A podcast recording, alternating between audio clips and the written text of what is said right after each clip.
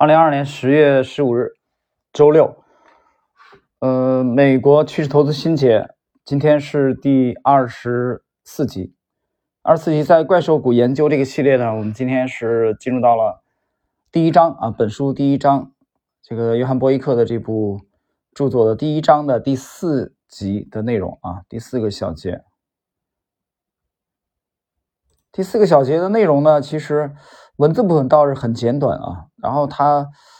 我们来看一下，它开篇介绍了一下，在二零二零年夏季，呃，这个涌现出来美股崛起的一批怪兽股啊，牛股。这其中的代表啊，比如说这个 ROKU 和特斯拉啊，我们来看一下内容。但是它开篇介绍这些这些牛股啊，这个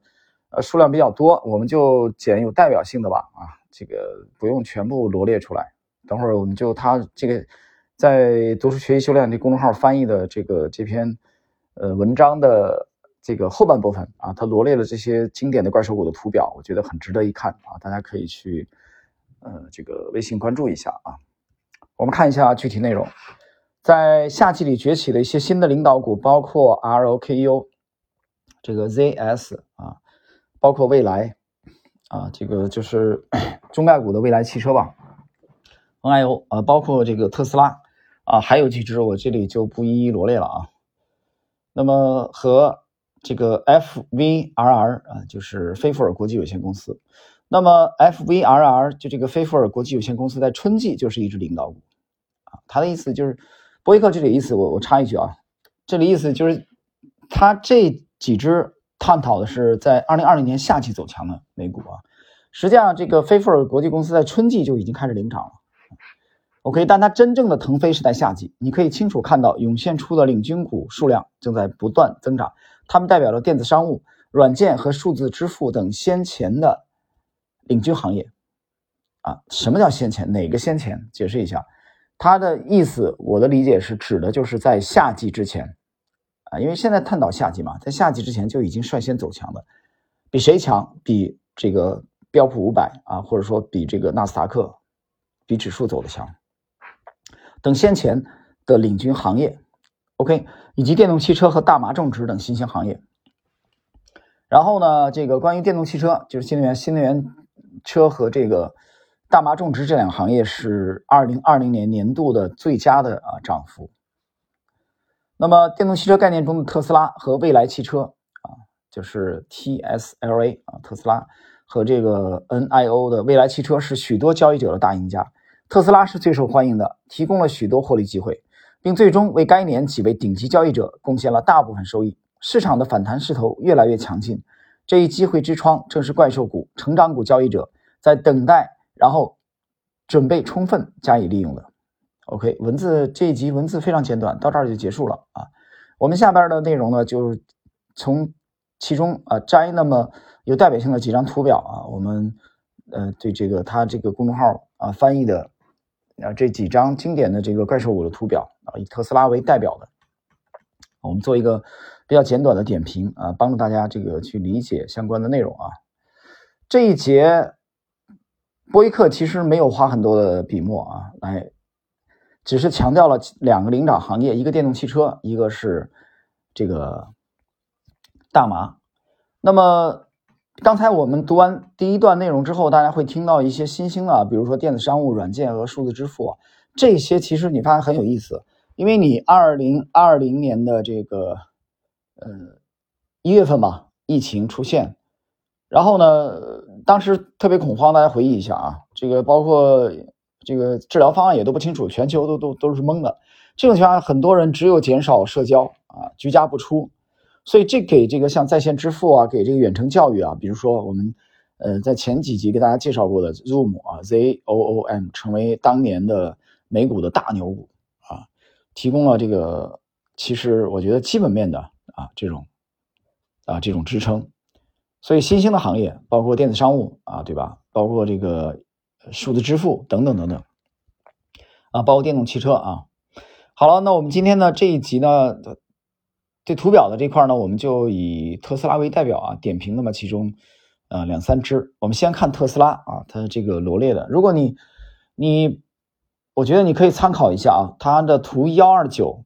这个读书学习修炼公众号这里边展示是特斯拉日线图，二零二零年度的日线图。这里边呢，同样还是呃依据的这个啊 Stock Master 的提供的这个图表啊，美股的这个这个交易商行情的图表。特斯拉，我们看二零二零年它这个全年图以后，你发现很有意思啊。这里边呢，波伊克呢，他罗列了，他只列出两两条均线，一个是二十一，一个五十。这个我们之前有介绍过啊，在本书的引言部分，两条均线，两条均线呢，这个先看这个第一部分啊。二零二零年的这个，我们看啊，April、May 这个四月啊，四月之后，四月之后，特斯拉的股价攀升到了这个，在四月份以后，这里我我这么一看，应该是一个跳空啊，当然我没有去打开这个行情软件仔细看啊，它跳空突破了这个五十，突破了五十日均线之后。带二十一日均线上穿五十日均线，这个大概也就是在四四月底五月，呃，接近四月底吧，还没到五月的时候。然后呢，特斯拉日线有一个回踩，这个回踩在二十一日均线得到了支撑，这第一次啊，大家可以结合这个图来看啊。然后第二次又回踩红色的这个二十一日均线啊，第三次再回踩之后，然后腾飞开始加速，两周。然后呢，这个约翰波伊克的原文，因为公众号翻译的啊，原文我们看一下他的原话怎么说的。他说不到两周的巨幅上窜啊，其实就是巨幅大幅度上涨。这个上涨是在呃突破这个五十日均线以后，特斯拉的日线啊跳空突破五十均线以后，三次回踩，发生了三次回踩二十日均线、二十一日均线，得到了支撑啊。所以他的原话讲的，二十一均二十一日均线附近的支撑下不断攀升，啊，撑了三次，然后加速涨，这这是第一次加速啊，啊，成交量大幅放大，大涨，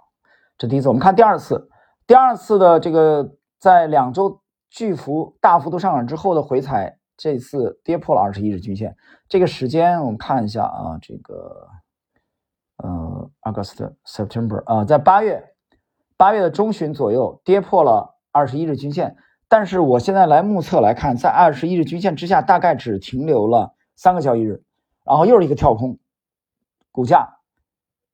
这个放量再突破二十一日均线，特斯拉，二零二零年大家看一下，这个时候已经到了八月中旬左啊，八月中旬左右，再突破二十一日均线，然后再展开一波这个迅猛的拉升。然后呢，这一次呢是在九月份，九月初左右啊，九月初左右，股价短线见顶，开始下跌，这个跌幅啊，这个跌的非常凶猛。这次的下跌呢，得到了五十日均线的支撑。啊，博伊克的原话是：大幅上涨后的回调，在五十日均线附近得到支撑。但这个支撑大家注意啊，它这个支撑实际上是一个放量的，这个这个调整啊没有缩量，啊，这个这个很关键。随后有股价震荡围绕，然后呢就是围绕五十日均线。啊，第一次，这个这是第一次支撑，第二次的支撑是在九月的下旬啊，九月下旬，第三次干脆就直接跌破了啊，跌破了五十日均线，而且在五十日均线和二十一日均线附近震荡，我现在目测来看，震荡了差不多接近一个月的时间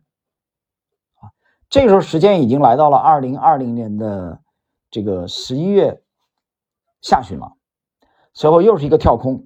这个时候大家注意看啊，二十一日均线和五十日均线的这个间距就非常近了。然后特斯拉的股价在二零二零年十一月底、十一月下旬一个跳空突破了两条均线，又展开拉升。这次拉升呢，就从三百这个接近四百元吧，啊，四百美元左右。我我说一个大概啊，因为我现在没打开行情软件看准确的，只是依据公众号的这个日线图表，所以可能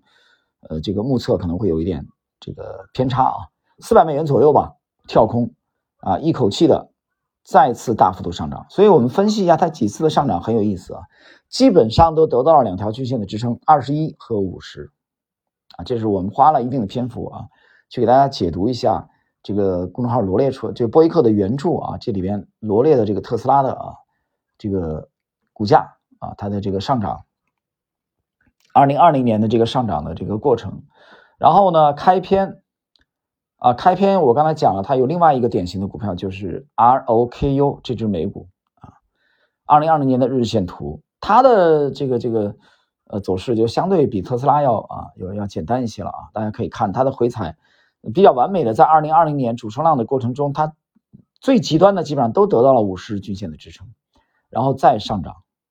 啊。这个支撑实际上就类似于像这个杂技演员的这个，比如说啊这个金鸡独立一样的啊，这个或者芭蕾舞演员，大家看过《天鹅湖》吗？对吧？啊，金鸡独立。啊，靠那个脚尖儿来支撑全身的这个重量。我打个比方啊，所以大家可以结合看一下 ROKU 这个股票，我这里就不再去解读了。这里边的标注文字的标注啊，这个波伊克标注的非常清楚啊，很清楚，大家可以去参考一下。好了，时间关系，我们今天的这个